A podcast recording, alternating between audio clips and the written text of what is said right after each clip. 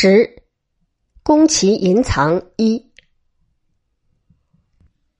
孙中山回到横滨不久，有日本志士宫崎银藏与平山周二人，因日本政治家全养义的嘱托来拜访他。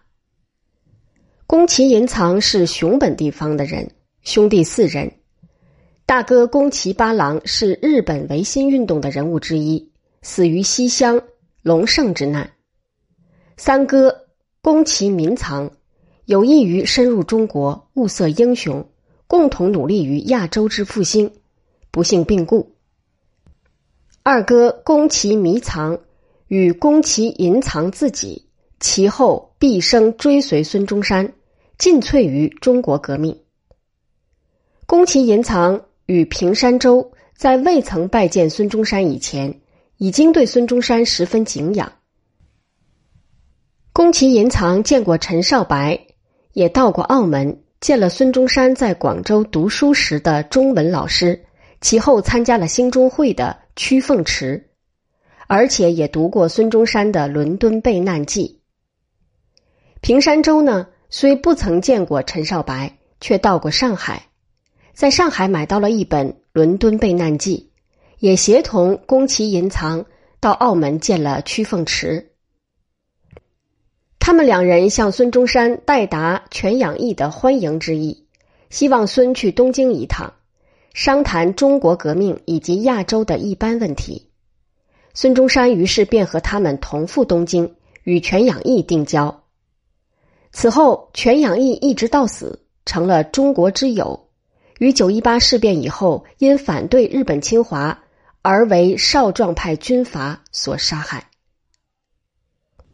全养义介绍孙中山见了大威重信、副岛重臣、大石正己、尾崎行雄，以及在野的领袖头山满，与热心于帮助中国的山田良正、山田纯、宣野良知、平冈浩、全种信、九原房之助等人。在这些人物之中，山田良正与山田纯是同胞兄弟。山田良正于庚子惠州之役牺牲，宣野良知与居正先生最为莫逆，替居先生抚养了长女，至于成年。对中国革命最为热心、奔走最力的，莫如宫崎寅藏。他于庚子惠州之役以后，用“白浪滔天”四字的笔名，写了一部《三十三年之梦》。这一部书。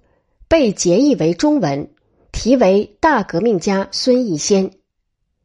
大革命家孙逸仙于是立即成为极有力的宣传品，与邹容的《革命军》齐名，发生了很大的作用。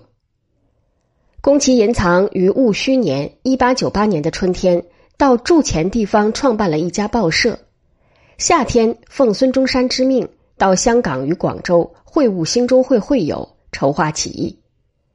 秋天。护送康有为由香港到日本。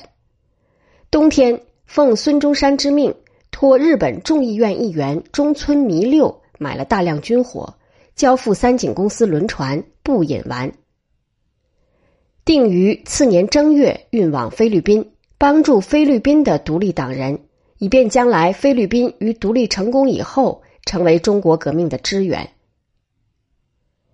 不引丸轮船在航至上海海面之时，不知道为了什么缘故而沉没，可能是触礁，这是对于非华两国的志士的一大打击。